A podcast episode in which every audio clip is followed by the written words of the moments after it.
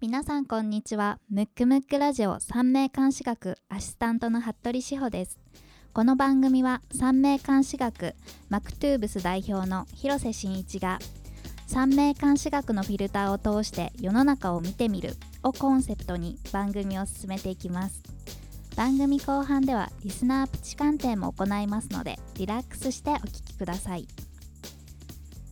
今回で2回目でまだ緊張してますそうねだいぶね 緊張してる感じだよね、はい。でもあの普段まあ普段通りしづらいけどね、はい。まあ、緊張してたら緊張したまんまではい。いくしかないんで。でもまあね三名学自体はね多分、鑑定は得意だと思うんで。ですね。いろいろ多分ねこのオープニングトークの方がねはい、難しい緊張するんで。まあ鑑定の時にバッチリ喋ってもらえれば大丈夫と思うんで、はい。はい、わかりましたムックムックラジオから番組配信日程のお知らせです。音で聞くムック本をコンセプトにベータリリースしました。ムックムックラジオですが毎月第2第4月曜日に更新していきます。ですので次回の配信は5月8日月曜日になります。それでは第16回目をスタートします。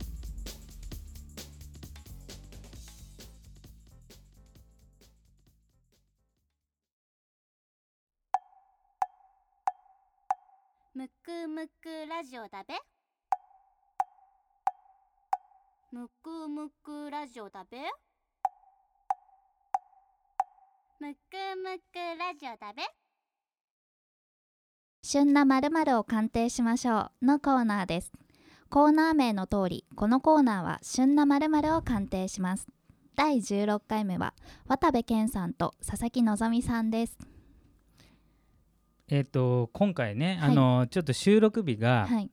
配信日に比べてあの、まあ、いつもよりさらに早いタイミングなんで、はい。多分配信された時全然旬じゃねえじゃねえかって言われちゃうかもしれないんですけど、一応あの渡部健さんと佐々木希さんが結婚したんで、はい。取り上げて。で三名学的にも、はい。なかなかあの、えー、といろんといろんな要素満載なんで、はいあの鑑定したいなと思うんですけど、はい。じゃあまずは生年月日じゃあ佐々木希さんの方で。はい。はい。と佐々木希さんは1988年2月8日現在29歳です、えっ、とじゃあ生年月日だけです。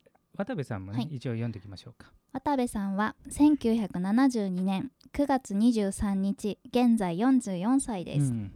じゃあまずあの佐々木希さんね、もうこれもうパッと見てしおちゃんどう思います？えっとめちゃくちゃモテます。モテますよね、はい。まあモテる通り過ぎて多分相当男好きなんじゃないかなというね。はい。あのまあ三名学ねはい。あの分かってる方が、あの聞いてらっしゃると思うんで、はい。えっ、と陽線の方が剣牛3つ。すごいですね。すごいですね、はい。まずこの剣牛がまあ1個でも男性とか、はい。でさらに夫を表してるそれがもう3つもあるっていうね。はいでやっぱり三名学的にはね、えー、と東洋思想なので、うん。多すぎるものはあのよくなくまあ、少なすぎもよくない、まあ、はい。中庸がいいということなんで、はい。えーとまあ、陽性に3つあるっていうのはやっぱ多すぎの状態なんで、はい。あのしおちゃん言ったように、はい。よく言えばモテる。うん。悪く言えばちょっと男好きの、まあ、ちょっとトラブル持ちかなっていうなるね、ほど、うん、さらにこれねもうちっちゃい頃に初年期に転院性あで壮年期に天日化性が来てますから。ーすごいですね。もうこれはもうフルコース。ス、はい、うん、アイドルらしい。ただはい。あの剣牛っていうのはあのきつい星でもあるんで、ね、攻撃本能でもあるんではい。もうだいぶ性格はきついかなって。いやーそうですよね。ん。昔、佐々木希さんはよく週刊誌でうん。肉食女子と言われて、数々のイケメン男性と週刊誌に載ってました、そうなんだ。はい。それなんかねあの打ち合わせの中で翔ちゃん言ってて、はい。あそうなんだと思ってただ名式から見たら、はい。まあ、そのまんまだなっていう。肉食は肉食って佐々木希ちゃんの方ですね、うんうん。男の方というよりも。なるほどね。でしかもなんかあの、まあ、名式だけ見てると、はい。まあ、パキパキした、うん。まあ、気の強い女性。はい。で、まあ、男好きまたはモテる。はい。ような方でで非常にプライドが高いんで、なるほど、うん、なのでやっぱり少々のね男だと満足しない、だから、まあ、渡部さんもかなり魅力的だったのかなと思いますけど、はい。まね、数々のジャニーズ系アイドルとそうなんですよすごいです。共演した男性のイケメンはほとんど週刊誌に昔は載ってました。素晴らしいね、はい。本当に。ぐらい、まあ、ちょっとねあの女性としての魅力満載なんですけど、すごい美人ですもんね。あの容姿の他にもね、はい。あのまあ、容姿はもちろんなんですけど、うん。三名学的に的にも非常にその要素は強いんですけど、はいただやっぱさっき先ほど言ったようにやっぱり気が強かったりですとか、うん。非常にまあプライドが高いので、はい。あのまあ、男性の方で今回あの15歳ぐらい上なんですかねあのそうですね。15歳上ですね、うん。うん。まあ、だからもう全然うまくいくと思うんですけなるどほど。今までスクープされてたのはみんな同世代だったので、うまく続いた秘訣はそこなんですかね。そうそうそう。やっぱね同世代だとどうしてもぶつかりやすいし、うん。はい。まあ例えばえっ、と見た感じだとねそこまできつく見えないのかな、ちょっとわからないですけど、まあ多分中身相当やっぱ中身は相当すごそうですね。すごいところがあるんで、はい。まあよく言えばまあしっかりはしてるんですけど、うんでしかもですね今年、まあ結婚のタイミングであるはい。結婚はあの日誌で主に見ますけど、はい。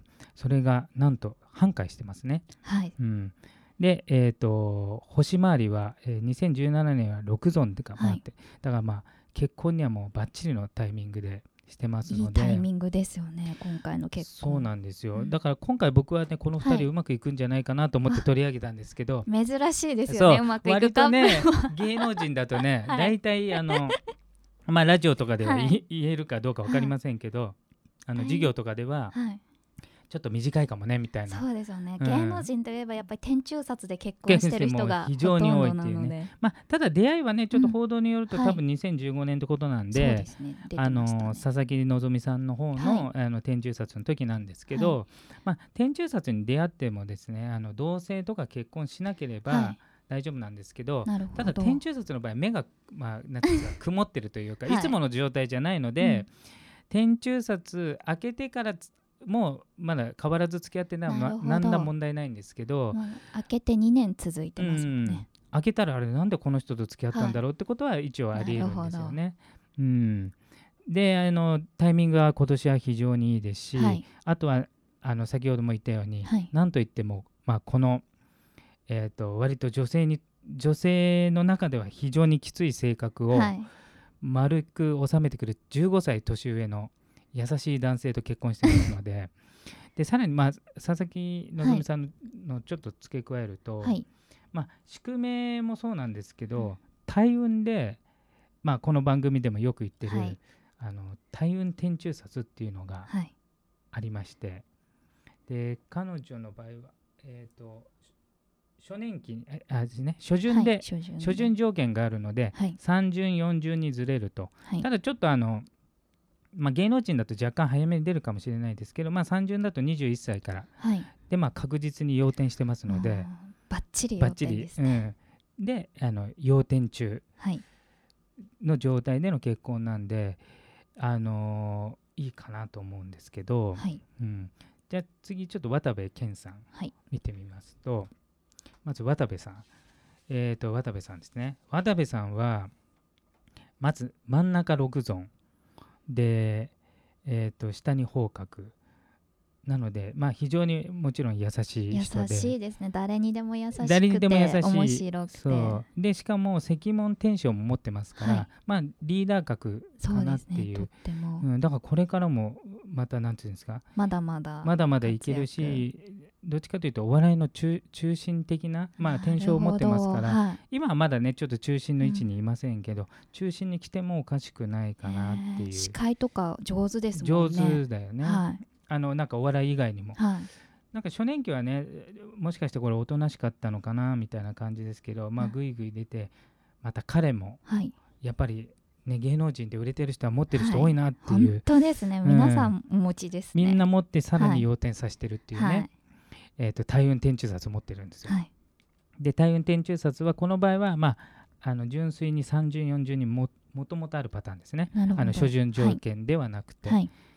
なので、えー、としかもこれ、えーとえー、と25歳からですね。だから、えー、と確かあの彼は大学在学中にそうですね。小島さんに。に誘われはい。てなったんですよね。はい。だから、えっ、とまあ、そうだから21ってちょっと大運天中殺ちょっと前に変化をさせなてちょっと苦労して、はい。多分いきなりは売れてませんので、まあ、大運天中殺要点の条件が大きく分けて2つあるんですけど、はい。しほちゃん何でしょとまずその前うにん。苦労すること。う、うんと上限のない仕事に就くうん、こと。そう。まあ主に自営業。まあはい。お笑い芸人とかもすごくいいんですけど、ぴったりですよね。ぴったり。お笑いといえば苦労っていう感じですよね、うんそうそうそうそう。初めはだからまあこれをうまくはい。利用して、だからね世の中にははい。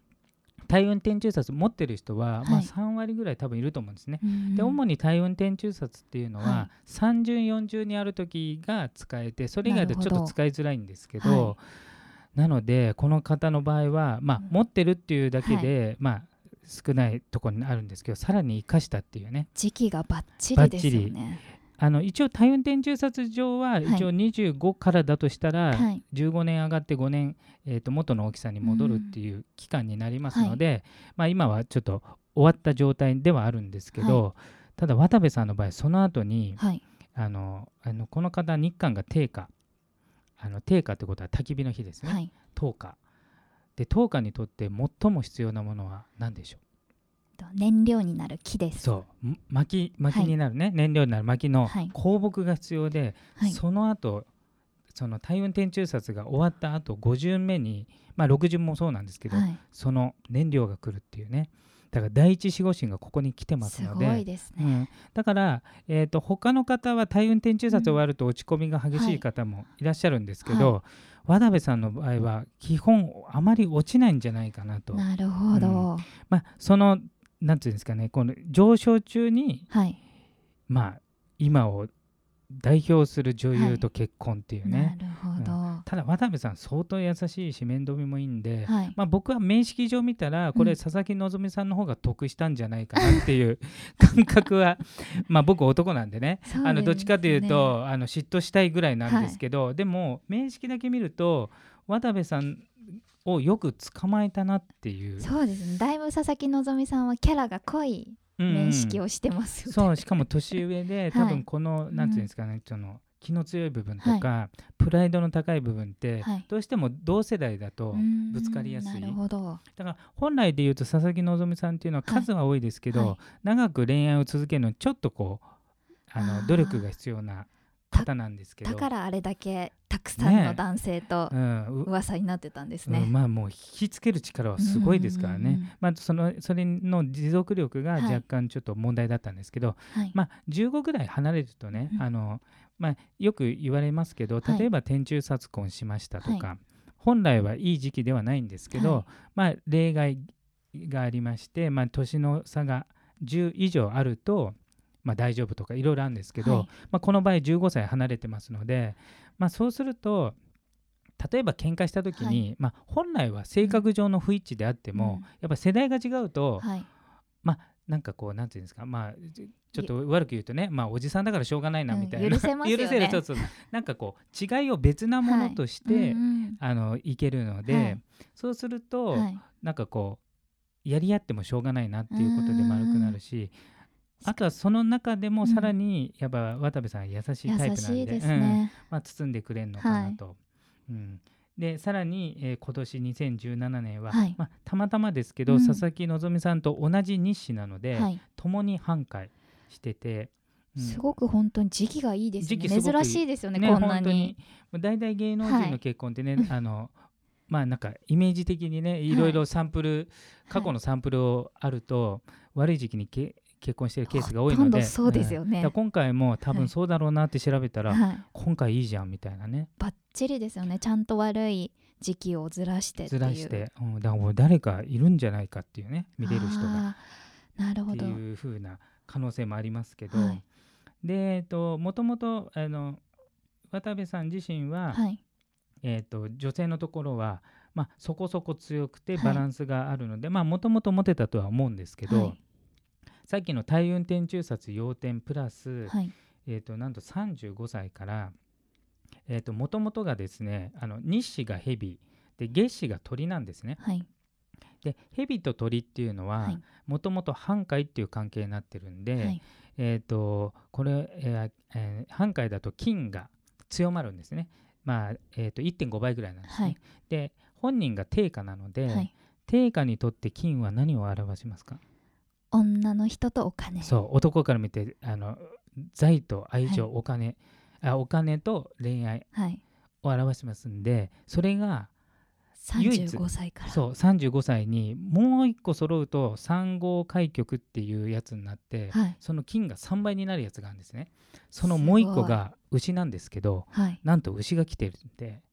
本当ですね。35歳から。そう。だからもう35からお金とはい。女性が相当数回ってきてんで、まあだからめちゃめちゃ今、まあ、モテるしはい。お金も入ってる時期じゃないかな、うん。で大運天中差と混ざって。で本来はそ、はい。あの取り過ぎたらうん。その後に下がるんですけど、さらにその後守護神来てますのでだからこれはね非常に羨ましい感じの。なるほどすごいですね。大運まで入れたら非常に素晴らしいはい。形になってますね。あね宿命だけ見るとーはいあの、うん。ちょっと整ってるな程度で,、そん。そんなにあの強い感じはしないんですけど、大運まで入れたらこんなにいい人はいないんじゃないかーぐらいの。すごいです大運は本当に重要なんですうんうね、んこういう意本当に味で。そうそうそう、ん。で、まあ、強いて言えばですけどあの、まあ、基本的には上昇中なんですけど、はいえー、と2020年と21年が、はい。あの渡部さんの方の天中札になりまして、はい。それが四六六尊なんで,、はい。で四六っていうのは家庭、はい。で六尊っていうのはまあ女性もそうだしお金。だから、うん。えっ、と多分2人僕からすると大丈夫だと思うんですけど、うんうんもし何か波乱があるとしたらこのはい。2020年、21年のまあ今流行りの不倫系とか、はまあその投資話の失敗か分かりませんけどはい。その辺かなと思ってえますね。ーでも小島さんは逆にいい相方を見つけましたね、いや本当に。これねあのちょっとネット情報ネット情報で。では、うん、なんか小島さんの方がはい。誘ったと。しかも5人五目。で やっと。OK もらえたらしいですね。もともとあの人ピン芸人だったって書いてあったよね。あのそうですね。だから本当に2人で組んだおかげでここまでっていう,、んそうそうそう。今も番組どっちかというと渡部さんの方がうん。多いですもんうんね、うんうん。ね。はい。でしかもなんか渡部さんってあの、はい。低迷してる時もなんかちょっとポリシー持ってたんだよね。なんかそうなんですよ。あのうんお笑いブームがうんうん。2000年か2005年で落ち着いた時に仕事がなかったらしいんですけど、自分は食べるのが好きだっていうことでうん。ブログを始めて、うん。その予約を取れないお店うにん。こう予約を取って待ってる時期に仕事が来たら、うん。もうこの店にはこの日しか行けないからって言っうん。て仕事を断ってたらしくてその時期は周りにすごい怒られてたらしいです。さすが。ねあのはい。一応あの、なんていうんですか？あのこれ名式の日刊誌のはい。固有の意味っていうのがあるんですね。あのはい。えっ、と渡部さんの場合は定価の蛇。はい。で定価の蛇っていうのはまあ何個か意味があるんですけど、はい。一つの世界で成功するっていうのがあるのでやっぱ。あれもこれも、うん。ねなりふり構わず売れたいから、はい。やりたいところを、まあ、絞ったっていうのがねはい。あの開運の秘訣だったのかなっていうのとはい。あとは、たまあ、これまた大運なんですけど、はい。ちょっと戻って一応25から34の間の大運って、えー、と年間誌と,、えー、と大運がはい。立鎮してんですね。なるほど。同じ監視、人水のネズミが同じのが来てるんですよ。はい。で同じのが来るとやっぱ大変化なので,、はい。で場所があの仕事の場所なんで多分この、えー25から34だからまあそれはお笑いやったってこともそうですし、うん。じわじわもともとのスタイルと違う。はいでさらに初年度がねもともとこの人転送制から弱いですね。そう壮年期であの転機性9点、まあはいちなみに転機転機性ははい。人に物を教えるとか、なるほそういうど。だから今ちょっとうんちく系で有名ですけどだからうんなんかこう知識欲とかす教えたがりもんね。でさらにそれと方角が混ざって、ああ、ごしゃべりの星と。そうですねあの下の星、はい。えー、と陽線の下の星の方角と天気これがちょうど壮年期今はいなんで、六尊方角天気なんで、はい。まあ人当たりもいいですしうん人引きつける力もあるし、まあ方角ははい。おしゃべりと食べること食べること大好きですね。それで知識欲また教えたがりの天気性なんでもうぴったりですね。でさらに晩年が石門天章来てますからはい。多分今よりもっともっとリーダー的な、えー、と今は、まあんまりリーダーって感じしませんけどね。うん、なんかちょっとまとめたあの中心的うな、ん。頭角はだいぶ出てますよね、うんうん。横で補佐したりとか、うんうんうん。たまに司会やるとすごい上手だったりとか、あと告知の能力もすごい高いので、うん。グルメ以外でもいろいろ今後いや伝達の力ありますからね。期待できますよね。うん。うん。だから多分今後、さらに中心的な位置、うん。まあ、2020年と21年だけやらかさなければ、は非常に運勢強いし、はい。あとちょっとね三名学習ってあの勉強がてら聞いてる方は、この陽線のし下の星はい。あの南の星を使うとここは夢とかロマン自分のやりたいことうんを仕事にするみたいなもんなので、はい。この人の場合は方角人に伝えるとか食べることうんを仕事にしてるんなで、多分ね相当なんつうんですかねあの心も満たされた状態でお金のためというよりも、なんかこうやりたいことやってんじゃないかなみたいなね、だからより穏やかに優しく愛情で包んであげれるんですね。まあ、佐々木希さんの方もね、はい。あのえー下が長女性で、えーとまあ、右側がお金入る場所が方角性、まあ、両方とも伝達なんで、はい。女優としての能力が非常に高いんですけど、はい。やっぱりあの個性はやっぱかなり強めになるんで、はい。ちょっとこうプライベートになるとねうん気の強さは出ちゃうとは思うんですけど、はい。まあ、2人は多分、はい。えー、と結構いい結婚生活はい。いけるんじゃないかすなと。でもこんだけ言ってて離か婚しないでほしいですよね。そうですね。ねなかなかここまでいいですねっていう鑑定はないですね。ない 本当あのたまたまあのアシスタントのしほちゃんはあの、えー、と三名学習って、まあ、はい。今プロでやってますけど、はい。大体サンプルでダメなのを散々聞いてるんでね。そうですね。大体あのスピード婚とか、うん。有名人の結婚は大体ダメですよね。ねいい人なんてほとんどいなかったもんね。はい。あの長く続いてる人は良かったですね、うんうんうんうん、なんで今回は、あの僕的には非常にいいんではないかと、はい。あのこの15歳離れてるとかうん。全総合的にねはい。あの個人あ例えば一個一個見たら、はい。これちょっとうんっていうとこありますけどトータル的には非常にいいんじゃないかなと。なるほど。で今後の2人ねこのままますます活躍してほしいはない。と思います。それでは今回の「旬なまるは渡部健さんと佐々木希さんでしたむくむくラジオだべ。むくむくラジオだべ。むくむくラジオだべ。それでは大人気コーナーのリスナープチ鑑定です。今回のプチ鑑定相談者はまずはラジオネームいのりさん。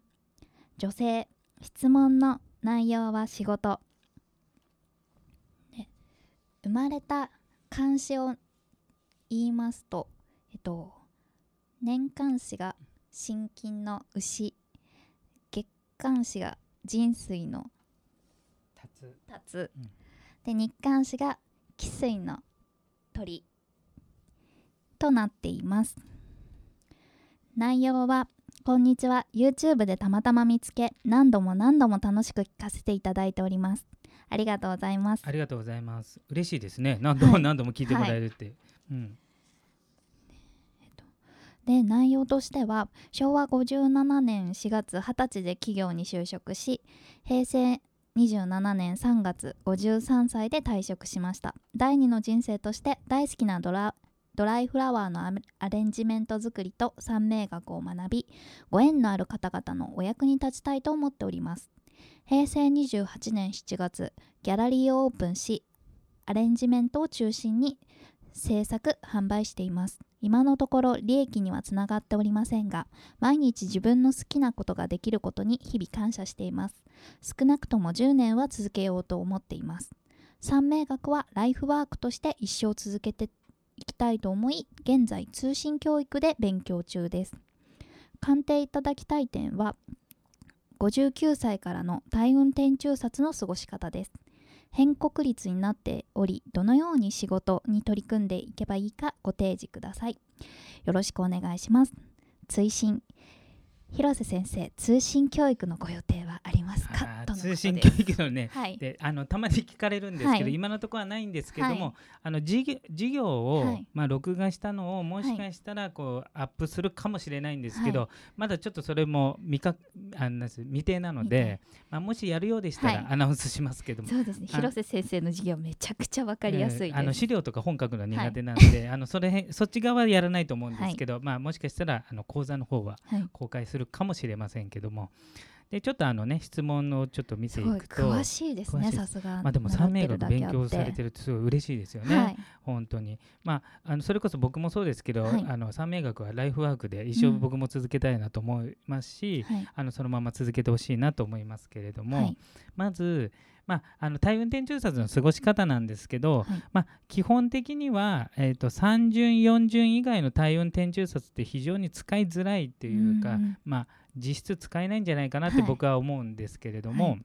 なるほど、うん、やっぱりえ例えばこう入る前にあの、はまあ、金銭的な苦労をしてることとか、はい。その後思い切った変化っていうのはやっぱりちょっと59そう歳とかでねやっぱりしづらいっていうのがあるのであとやっぱりエネルギーもはい。やっぱりその30、40の頃とは違いますので、はい。あまり僕僕自身は、はい。あの30、40以外の、まあ、例えばあの一歳運の方とかの場合は、まあ、5巡とか取る場合もありますけど、はい。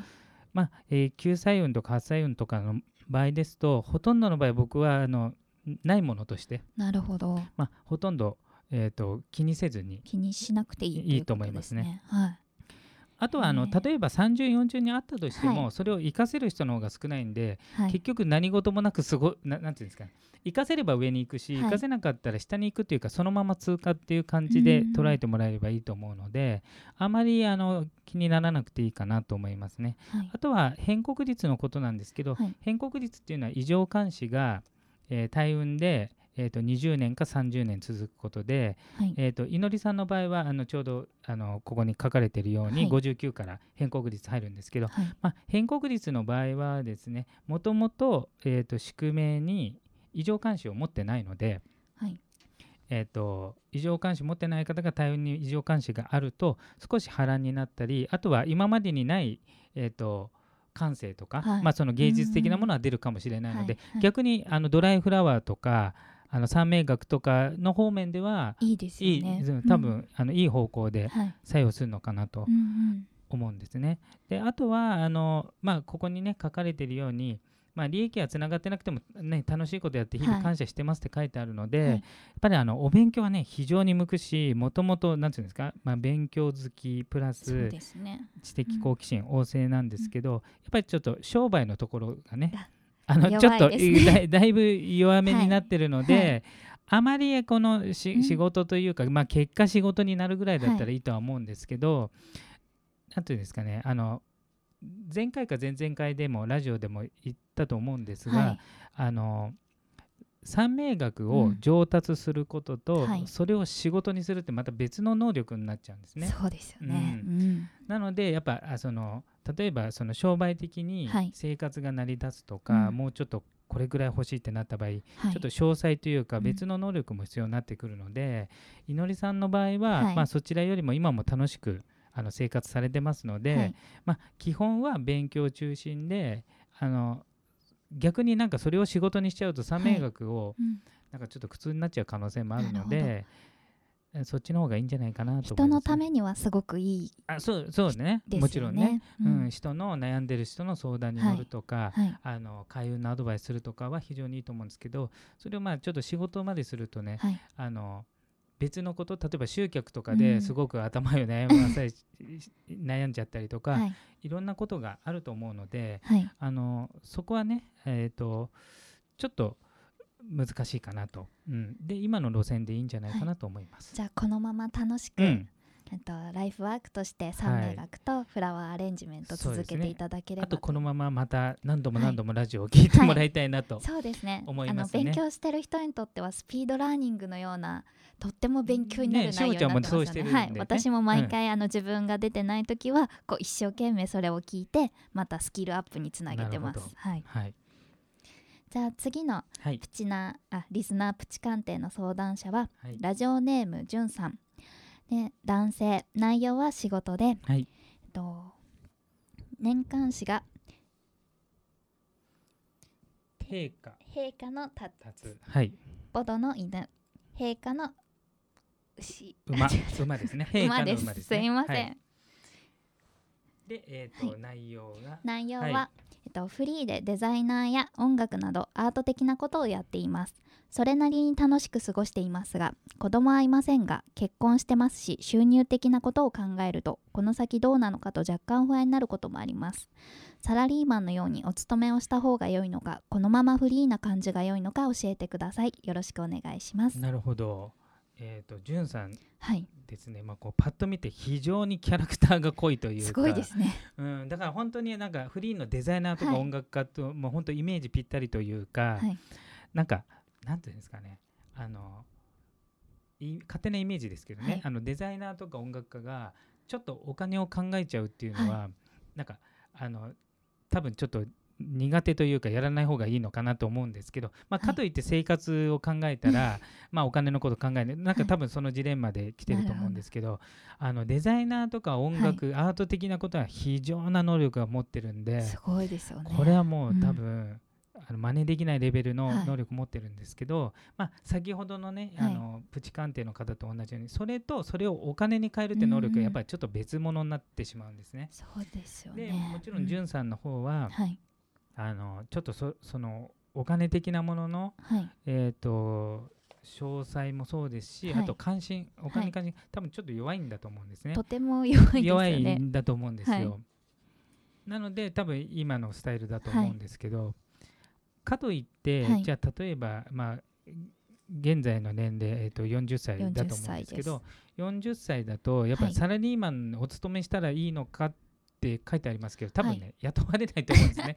ちょっとなかなかちょっと今までずっとね、やってない、サラリーマンって逆に言うと履歴書が必要になっちゃう仕事っていうのはやっぱブランクがある方とか、はやっぱ40を超えるとさすがになかなか難しいのと、はい。多分面識しかまあもちろんお会いしたことはないんですけど、非常にキャラが濃いのでそうです。ちょっとサラリーマンにはまあ向かないし、はい。ちょっと勤められないのかなということなので,、はい。でもしまあ生活のことを考えるのではいあれば、はい。えー、と今あの自分がしている例えばデ,、はい。デザイナーとか音楽をはい。どうお金に変えるかっていう、はい。そそれがあの得意な人がいると思うんですよそうね。ですね。うん。まあ、実はね僕もあのよくしほちゃんとかにもはい。言われるんですけど、はい。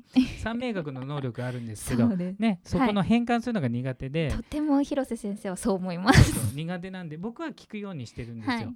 はいあの一応ねサラリーマンになろうかななんて一瞬だけ思ったことあるんですけど、まあなるそうなんですね、まあ、一応履歴書を送ったんですけど、はい。まあ、雇われなかったっていうのもあるんですけど まあ多分うだつの上がらないので、はい、だから自分の,、あのやってることはね非常に得意なんですすよね。本当に自分がすごく強くてうん。表現能力も高くてっていう才能に溢れてますよね。さらに良くも悪くもキャラが非常に濃いので、はい。あのどこにいても目立つような方じゃないかなとはい思いますので、生かしてくれる人ってことですよねそうだからちょっとプロデュースとか、あのマーケティングがうまい方に、はい、うまく、まあはい。あの自分の得意なことをやりながらどううん。展開していくかっていうのを頼むとはい、いいのかなと。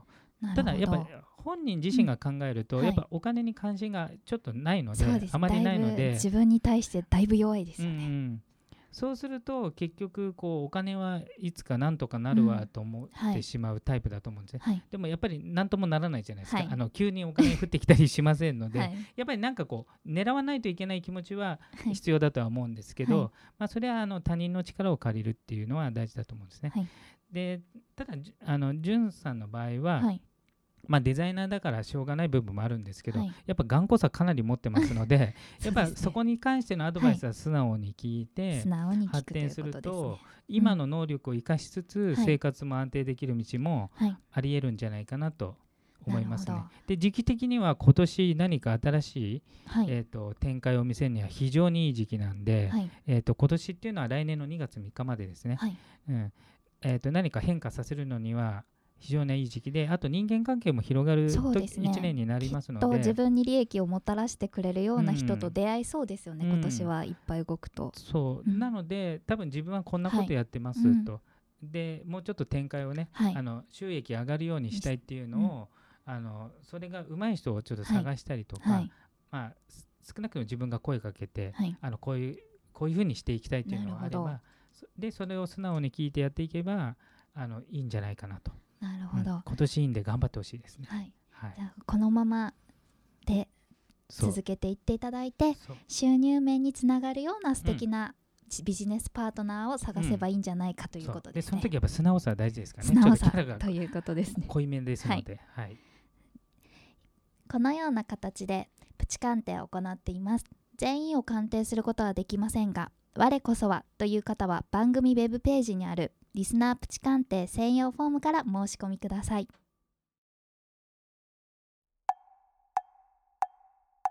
むくむくラジオだべ。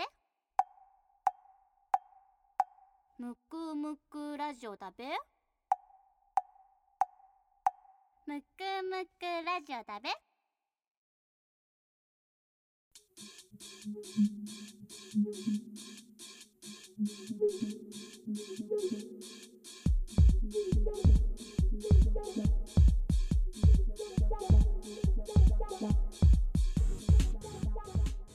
エンディングのお時間になります。広瀬さん今日の私はどうでしたでしょうか？まだね2回目だからだいぶ緊張しちゃうよね、はい、もうとっい、や俺もなんかね緊張感伝わってきてね。でも逆に初々しくていいかもしれない、あの美香ちゃん今はい。アシスタントの、ミカさんすごいね美香ちゃんはもはい。うもともとすごいんで、っていうか最初からあんなはい。感じだったんで、いやまあ、ちょっと例外で、はい。まあ、ちなみにあの俺ももしアシスタントだったら、はい。多分志保ちゃんと同じぐらいになるんで あのだはい。まあおいおいねはい。慣れていけばいいと思うんで,、はい。で今後、はい。えー、と月2回これ配信なので、はい。えー第4月月曜曜日日配信が、えっと志保ちゃん担当ということで、今後レギュラーになっていくんで、はい、皆様よろしくお願いいたしあます。の多分ね慣れてきて、はい。もっとあの本当はねいろいろ言いたいこといろいろあると思うんで、はい。バンバン言いながらはい。あのここはこうでしょうみたいな感じでねはい。盛り上がっていければいいなと思はいいますこれからどうぞよろしくお願いします、お願いします。この番組ではリスナープチ鑑定のコーナーがありますプチ鑑定ご希望の方は番組ウェブページのリスナープチ鑑定専用フォームよりお申し込みください。また番組の感想や質問などがありましたらどしどしメッセージお願いいたします。こちらも番組ウェブページからお願いします。それでは次回の配信は5月8日月曜日になります。お相手は三名監視学マクトゥーブス代表広瀬真一とアシスタントの服部志保でした